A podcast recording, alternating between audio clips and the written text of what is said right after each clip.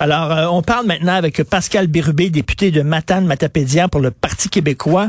Le Parti québécois, hier, déposé euh, à l'Assemblée nationale une motion portant sur la liberté de parole des députés. La motion a été adoptée unanimement. Bonjour, Monsieur Bérubé.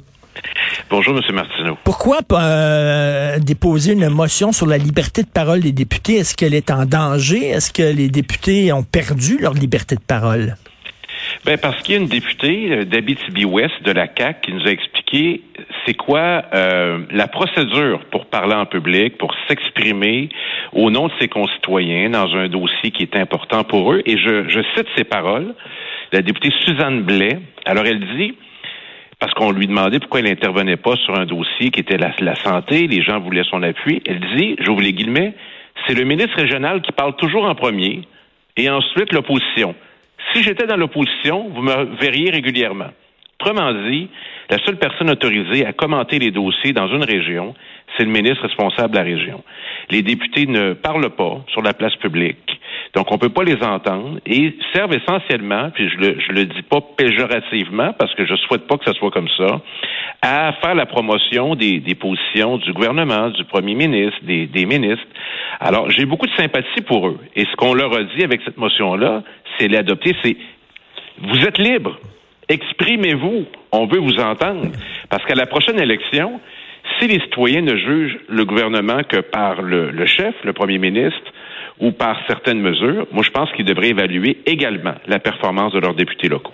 Monsieur Birbé, je me fais l'avocat du diable, là. pas pour dire que Monsieur Legault c'est le diable, mais vous me comprenez.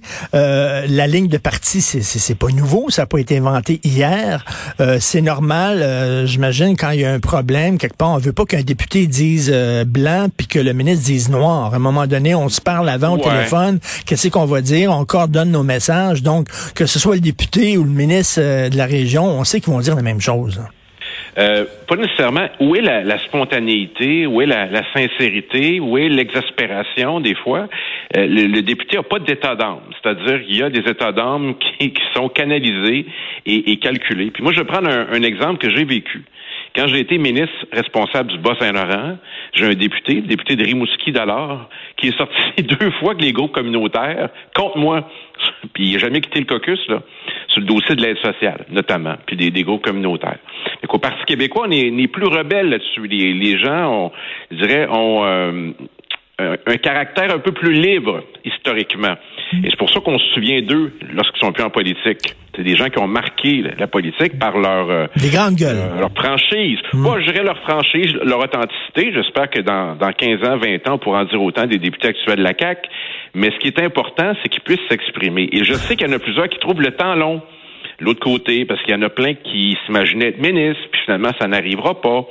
Fait que député, c'est déjà une fonction très importante. D'ailleurs, je suis assez fâché de voir que Marc Garneau, qui vient de se faire élire au fédéral, parce que lui, il n'est pas ministre et on va le nommer ailleurs. C'est épouvantable le message qu'on s'envoie. Mmh. Donc, en résumé, moi, je veux qu'on valorise le rôle de député qui est si important. Est-ce que vous trouvez que de, du côté de la CAQ, c'est un peu comme les Stormtroopers dans, dans Star Wars? C'est-à-dire, ils se ressemblent tous puis ils disent tous la même chose, ou en fait, ils parlent pas. Là. Il y a seulement Darth Vader qui parle. Ben, je sais pas ce qu'ils disent, parce qu'on les entend pas. Je veux dire, il y, a, il y, a, même des rencontres régionales des fois. Moi, au Bas-Saint-Laurent, on est quatre députés. Des rencontres régionales, par exemple, avec l'Union des producteurs agricoles, avec différentes organisations. Ils sont jamais là. Je veux dire, pourquoi? Puis souvent, moi, je suis obligé de référer des citoyens qui m'écrivent à leurs députés. Là, ils me disent, ben, c'est qui mon député? Ben, là, voici son nom, voici le numéro de son bureau, voici son courriel. Ouais, mais il me répondra pas je veux dire, c'est mal barré, là. Alors, que on, moi, j'en je, appelle à une plus grande liberté de parole sur la place publique des députés. Sinon, ça donne quoi? Je veux dire, on peut bien se faire élire, mais euh, uniquement en montrant une, une, pancarte de François Legault. À rigueur, c'est ça qui, qui, devrait se passer. Mettez pas de pancarte des députés à la prochaine élection. Ça a été adopté à l'unanimité, donc j'imagine même les caquistes ont voté pour. Oui, ils ont voté pour parce qu'ils ont été bien embêtés de voter contre, mais j'espère que ça va créer une prise de conscience dans le caucus de, de la CAQ, puis les gens vont dire, ben écoutez, là, moi j'aimerais ça dire à, à, ma population que j'ai fait telle démarche, puis ça marche pas, puis aidez-moi à faire de la pression. Je veux dire, c'est pour ça qu'on qu procède à l'élection d'un député et pas juste d'un parti.